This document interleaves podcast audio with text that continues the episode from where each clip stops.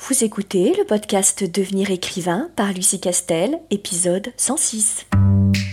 Bienvenue sur Devenir écrivain, le podcast pour démarrer et réussir votre carrière d'écrivain. Et maintenant, retrouvez votre animatrice Lucie Castel, autrice publiée à l'international, formatrice et conférencière. Bonjour, bon retour ou bienvenue dans ce podcast. Je suis ravie de te retrouver ou de te trouver autour aujourd'hui d'un sujet qui est toujours un peu problématique et que j'adore aborder, à savoir toutes les questions qui tournent autour du fameux premier chapitre. Ou alors en tout cas de, du prologue, euh, si tu as décidé de démarrer ton roman par euh, un prologue. Un prologue, c'est juste un chapitre un petit peu spécifique avec une fonction un petit peu particulière, mais quand je parle de premier chapitre, je parle bien bah, du premier, de la première partie du texte avec lequel le lecteur va te découvrir et va découvrir ton, récit. Et aujourd'hui plus particulièrement, j'aimerais aborder avec toi trois problématiques, trois écueils que font souvent les auteurs dans leur premier chapitre. Et là, j'aimerais être totalement honnête avec toi parce que souvent, c'est le but de ce podcast, hein, c'est de s'adresser, on donne des conseils et des outils, mais il s'adresse essentiellement aux auteurs débutants, aux auteurs qui démarrent leur carrière et euh, qu'ils veulent bah voilà, ouvrir leur esprit et se professionnaliser quant aux techniques d'écriture. Pour ce qui est de ces erreurs dont je vais te parler aujourd'hui concernant le premier chapitre, j'ai bien dit tous les auteurs et pas uniquement les auteurs débutants. Pourquoi? Eh bien, je vais te raconter une petite anecdote qui date euh, bah, de pas plus tard qu'il y a une semaine. Je viens d'achever euh, l'écriture de mon dernier roman, c'est mon onzième, et je l'ai envoyé à mes bêta-lecteurs. Et ces bêta-lecteurs m'ont fait un certain nombre de, euh, retours, hein, comme ils sont censés euh, le faire. Mais ce qui m'a un peu interpellée, c'est que plusieurs d'entre eux, euh, avec lesquels je travaille maintenant depuis un moment, plusieurs d'entre eux m'ont à nouveau dit attention sur ton premier chapitre, tu devrais peut-être faire telle ou telle chose. Et ça m'a interpellée pourquoi? Parce que tout ce qu'ils m'ont dit, je le sais.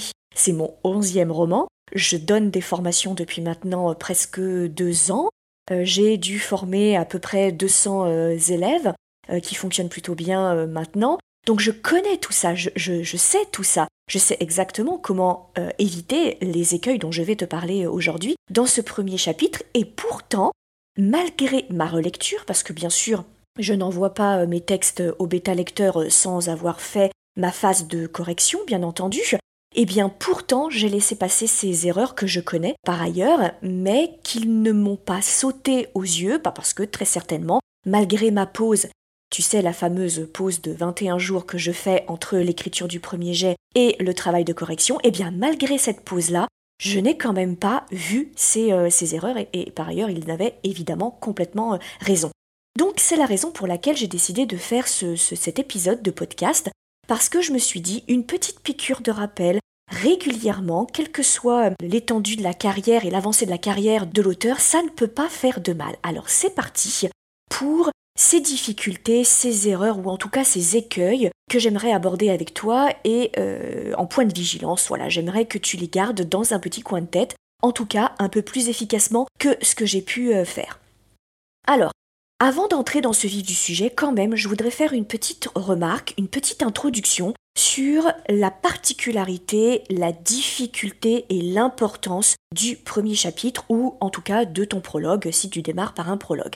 Pourquoi est-ce que c'est une écriture un petit peu particulière Pour la simple et bonne raison que c'est le premier contact que tu vas établir avec le lecteur qui a acheté ton roman et qui euh, démarre la lecture, ou alors avec le lecteur qui n'a pas encore acheté ton roman, mais qui, une fois séduit par la couverture, une fois séduit par le titre, par la quatrième de couverture, va avoir ce réflexe d'ouvrir ton livre dans les rayons euh, de sa euh, librairie, par exemple, ou de sa grande surface, et lire tes premières phrases et se confronter un peu à ton univers et à ta plume pour vérifier si celle-ci l'embarque tout de suite, si celle-ci réussit à à créer ce fameux lien de connexion avec euh, le, lecteur. Et comme tu t'en doutes, il ne va pas lire les trois quarts de ton roman avant de se demander est-ce que je l'achète ou pas, ou le lecteur qui aura acheté ton livre ne va pas attendre les trois quarts de ton roman pour se dire bon, est-ce que finalement j'aime cette histoire, est-ce que finalement j'aime ces personnages ou pas?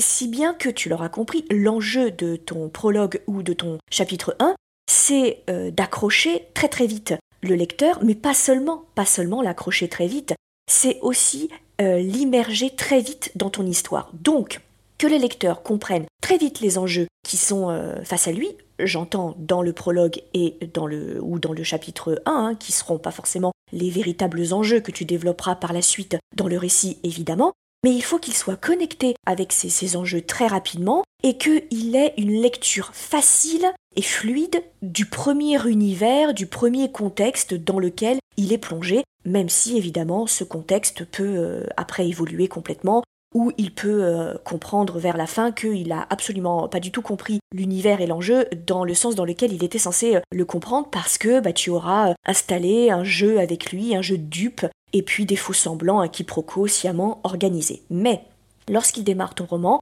il doit avoir cette vision d'ensemble exactement lorsque il démarre une nouvelle série à la télévision ou qu'il va voir un film au cinéma, il faut qu'il comprenne tout de suite dans quel type de scène il se trouve quand bien même cette scène euh, soit euh, relue ou revue de façon complètement différente à la fin du, livre ou du film, il faut que quand ça démarre, il ne se demande pas pendant 10 minutes mais qu'est-ce que je fous là? Le, qu'est-ce que je fous là, ça doit être euh, assez bref comme moment. Pour éviter qu'il se lasse parce que les lecteurs, ils ont la plupart du temps beaucoup de livres dans leur pile à lire, leur fameuse pile à lire, et que euh, si on, ça devient, la lecture devient très complexe et très floue et très bizarre et trop mystérieuse pendant euh, X pages, au bout d'un moment, il se lasse et euh, comme il ne lit pas ton livre d'une seule traite, tu prends le risque qu'il abandonne le livre sur sa table de chevet et on ne veut pas que le lecteur abandonne la lecture du livre sur la table de, de chevet. Donc, il y a beaucoup d'enjeux sur ce premier chapitre ou ce prologue.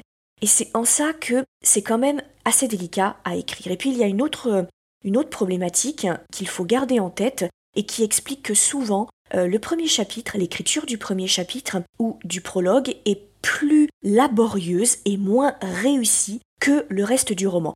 Pourquoi? Parce que, sauf si tu as une, façon d'écrire euh, qui n'est pas du tout euh, linéaire, et je connais peu d'auteurs qui écrivent de façon complètement aléatoire, avec des chapitres complètement différents les uns des autres, en général, on écrit de façon euh, assez chronologique, même s'il nous arrive de sauter des chapitres parce que euh, on veut les écrire plus tard, euh, parce qu'on n'a pas trouvé l'angle d'attaque qui, nous satisfait au moment où on écrit le livre, mais en globalité, la plupart des auteurs écrivent de façon chronologique. Donc quand on démarre le prologue ou le chapitre 1, on n'a pas encore écrit le premier jet. C'est la première fois que nous-mêmes, en tant qu'auteurs, après le travail préparatoire, bien entendu, et après l'établissement du plan, de la pyramide narrative éventuellement, etc., etc., c'est la première fois que nous, en tant qu'auteurs, on va nous-mêmes s'immerger dans notre propre récit. On ne connaît pas encore nos personnages autrement que par les fiches de personnages que on a pu euh, rédiger, mais on n'a jamais encore fait parler les personnages. On ne s'est pas encore frotté à la description et à l'ambiance de l'univers du récit, et on n'a pas encore déroulé évidemment toute l'intrigue. Donc on démarre et c'est un petit peu comme si, euh, comme si on démarrait une séance de sport après une petite coupure. Au départ, c'est un petit peu laborieux. Avant que euh, on soit euh, très chaud, avant que le muscle soit détendu et soit réactif et que donc nos, nos, performances s'améliorent, on a un petit moment où c'est laborieux. Je vais faire la comparaison puisque je suis en train de faire une comparaison ô combien subtile avec le sport. Ça nous change des comparaisons euh, culinaires si tu as l'habitude d'écouter mes podcasts et d'assister à mes masterclass. Mais si je continue de dérouler cette métaphore, c'est un petit peu lorsque on se remet au jogging. Pendant quelques minutes, voire 20 euh, minutes, hein, une vingtaine de minutes, on a mal, on a vraiment très mal, euh, on se traîne et on a l'impression que nos membres pèsent une tonne. Et au fur et à mesure, il y a un moment, il y a une espèce de cap, une espèce de bascule qui se fait, et où là on rentre dans notre rythme de croisière et on souffre beaucoup moins. Et c'est exactement la même chose avec l'écriture, tout simplement parce que c'est aussi un exercice du muscle qu'est le cerveau, hein, d'une certaine façon évidemment. Et au départ, c'est un petit peu laborieux. C'est la raison pour laquelle, souvent, quand on fait ce travail de correction après l'écriture du premier jet, il faut être particulièrement intraitable et vigilant sur la rédaction du prologue ou du chapitre 1 parce qu'on est moins bon, c'est moins réussi sur le début du roman à la fin du roman, on, a la maîtrise absolue de son contexte, de son ambiance, de ses personnages, de leur interaction. On sait exactement où on veut aller. On, tient tout ça et on a une plume bien plus incisive, bien plus acérée, évidemment bien plus efficace. Donc voilà, c'est la raison pour laquelle il faut être vigilant et donc c'est la raison pour laquelle je t'encourage à garder en tête les trois erreurs dont je vais te parler maintenant. Alors là, le premier écueil auquel je pense, je vais le résumer de cette façon, ce serait vouloir trop en faire.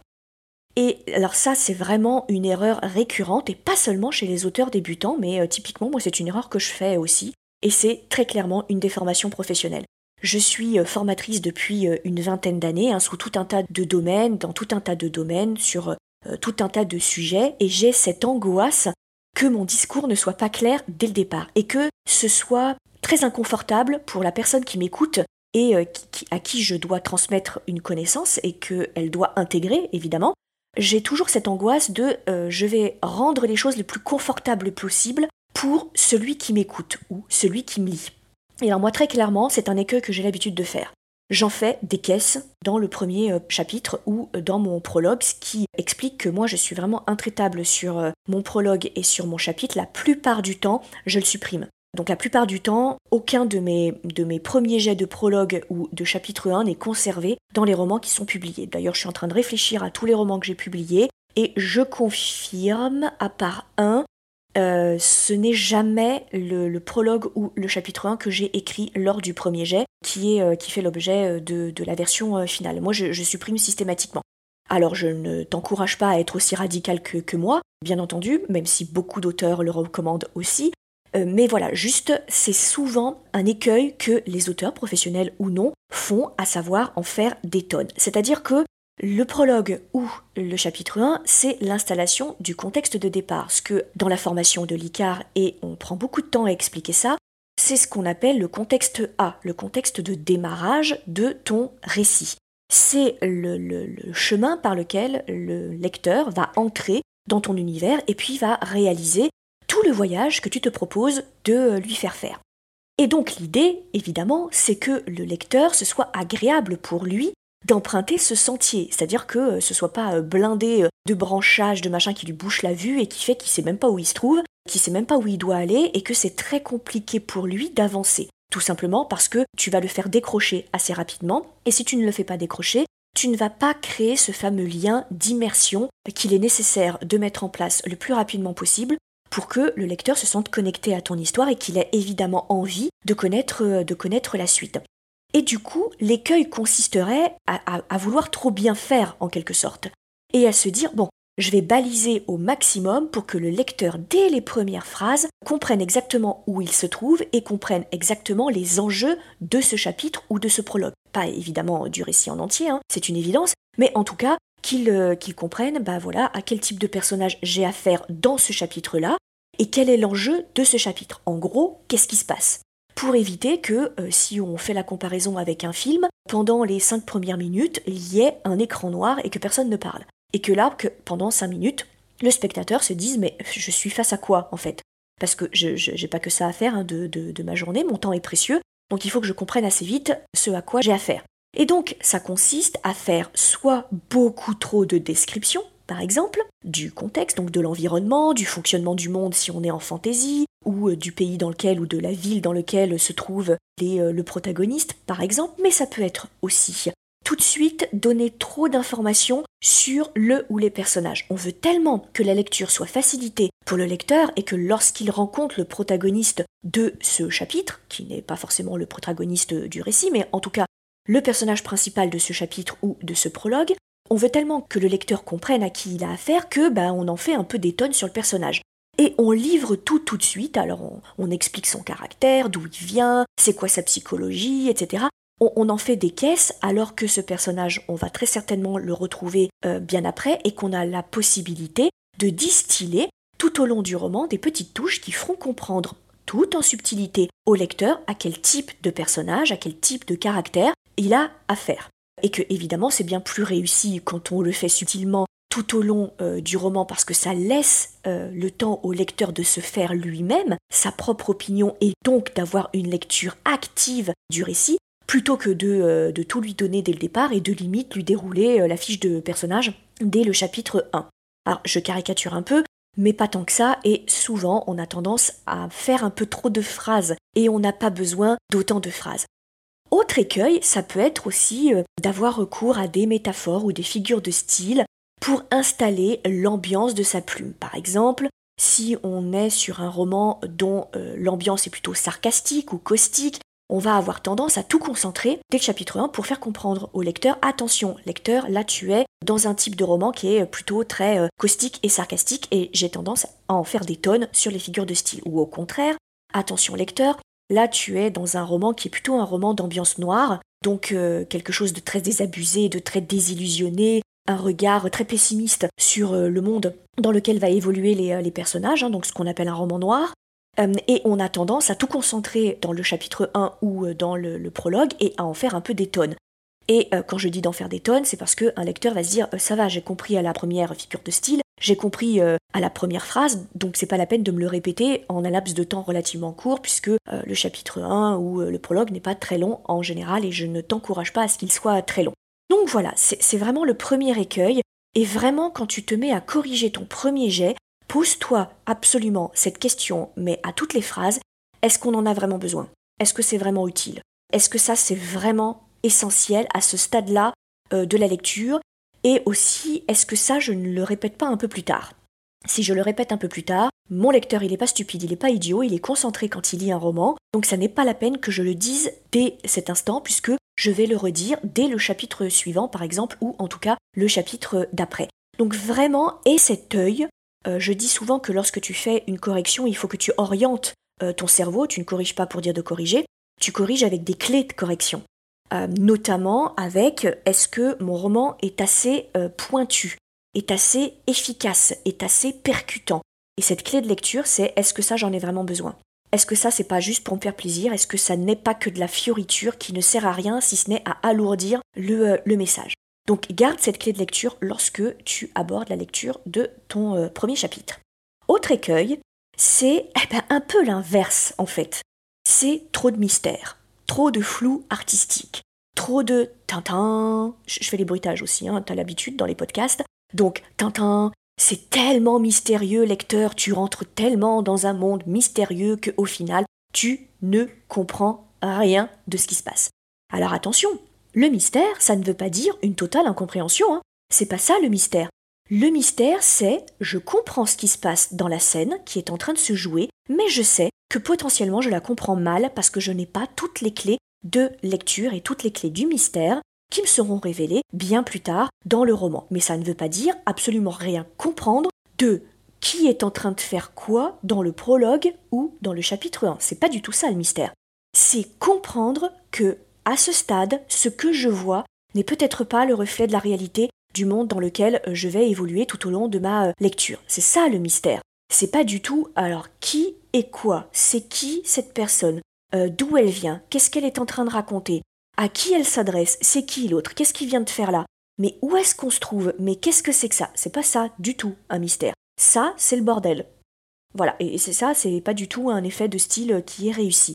Le mystère, c'est ok, je suis face à une scène, c'est une femme qui discute avec un homme et je comprends bien ce qu'elle est en train de lui dire, mais le contexte m'échappe. Je sais que le contexte et l'enjeu m'échappent. Je comprends ce qu'ils sont en train de se raconter, mais je comprends que je ne peux pas connaître les réponses aux questions et avoir le fin mot du mystère et de l'énigme qui est en train de m'être posé. Par exemple, euh, une question qui reste en suspens ou une affaire de meurtre ou de disparition qui n'est pas résolue parce que je sais que cette énigme, je l'aurai, j'aurai le résultat à la fin du dénouement. Troisième et dernier écueil les plus, euh, flagrants, les plus récurrents que je remarque, c'est est-ce que mon prologue et mon chapitre 1, il est vraiment si utile que ça?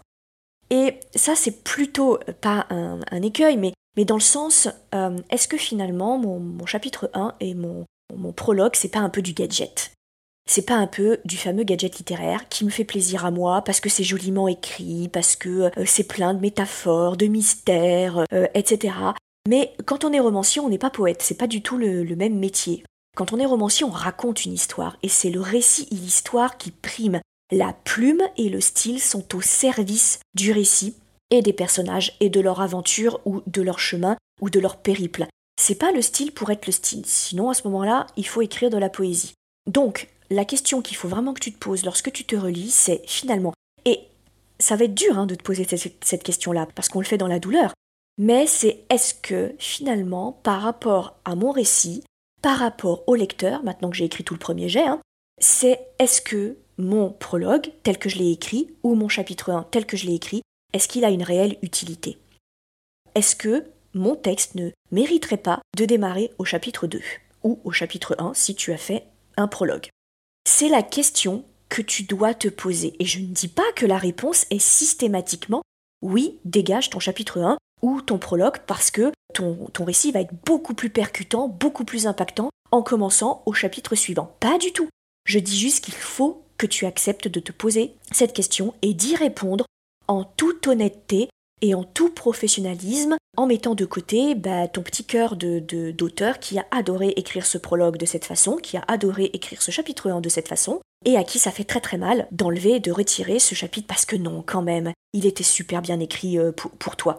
Et ça, c'est quelque chose de, très important. Tu sais, je, vais euh, te, faire cette confidence de euh, être un auteur professionnel, c'est aussi accepter de couper ton, ton texte, de supprimer des parties sur lesquelles tu as transpiré et que tu as aimé, mais de les supprimer parce que l'histoire, le récit, la puissance de ton récit le commande. Et accepter que ce qui compte, ça n'est pas toi, ça n'est pas ton, ton ego d'auteur qui compte, c'est le récit et le lien que tu instaures avec le lecteur. Quand tu veux devenir un auteur professionnel, tu écris pour un lectorat. Tu t'adresses à l'autre, tu sors de toi-même. Écrire est un acte de complète générosité. Tu offres ton récit au lecteur et tu crées un lien avec lui. Donc c'est à lui, c'est lui que tu dois servir avant tout et pas ton ego euh, d'auteur. Donc tu dois accepter que par moment, ton texte va gagner en force si tu acceptes de supprimer certains chapitres. Et je ne suis pas en train de te dire qu'il faut le faire systématiquement, pas du tout. Mais il faut que tu acceptes de te poser cette question et d'y répondre le plus objectivement possible et en étant sûr de toi. Donc ça c'est vraiment important, ça relève d'une très grande immaturité professionnelle que d'écrire ce que j'appelle un livre temple, c'est-à-dire un livre dans lequel tu as mis tellement d'affect, tu as mis tellement de, choses importantes dont tu n'arrives pas à te débarrasser, que euh, ton roman est comme un espèce de temple qu'il ne faut pas profaner, qu'il ne faut pas modifier, qu'il ne faut pas piétiner, dont il ne faut bouger aucun meuble, changer aucune décoration, rien du tout. Voilà, moi j'appelle ça des, écrits temples. Et c'est très compliqué de travailler avec un écrit temple, parce que l'écrit temple, tu l'écris avant tout pour toi et pas du tout euh, pour un, pour un lecteur, et, et c'est compliqué. Donc il faut que tu acceptes de te poser cette question-là, quand bien même la réponse est ben non. Moi je pense que mon prologue et mon chapitre 1, tel que je l'ai écrit, il est vraiment efficace et il sert l'histoire. Auquel cas, tu valides et tu passes euh, au suivant. Voilà ce que je voulais euh, un petit peu te, raconter autour de cette thématique dont je pourrais parler des heures autour de euh, ce fameux chapitre 1 ou de ce prologue tellement, tellement important dans l'écriture d'un roman tout aussi important que euh, le fameux cliff de fin ou la fameuse révélation ou ce que j'appelle moi la tension narrative, hein, l'installation du suspense qui va grandissant dans ton roman, quel que soit le, genre dans lequel tu écris et qui est censé prendre au trip ton lecteur. Le début est tout aussi important que ce que tu mets en place par la suite et ce que tu vas mettre en place arrivé au fameux dénouement. Voilà, j'espère que ce que je t'ai raconté bah, t'aidera dans l'écriture de ton roman. En tout état de cause, si ça n'est pas encore fait, je t'encourage à te rendre sur notre site internet licar.fr, l i c a e pour te tenir au courant de notre actualité et de t'abonner à notre newsletter bien évidemment si ce n'est pas encore fait puisque toutes les semaines tu as aussi des conseils qui te sont donnés par le biais de cette newsletter. Et je te dis bien entendu à très vite. Si tu veux écrire un roman qui aura les qualités recherchées par les éditeurs et par les lecteurs, tu dois rejoindre Devenir écrivain projet best-seller. C'est la formation à distance la plus complète et la plus personnalisée pour t'aider à aller au bout de ton projet de roman. Rejoins sans plus tarder mon équipe de professionnels du monde du livre et moi-même sur licar.fr, l i c a r e s.fr Beaucoup de nos anciens élèves sont en train de réaliser leur rêve de professionnalisation et de publication. Il n'y a aucune raison pour que ça ne t'arrive pas à toi.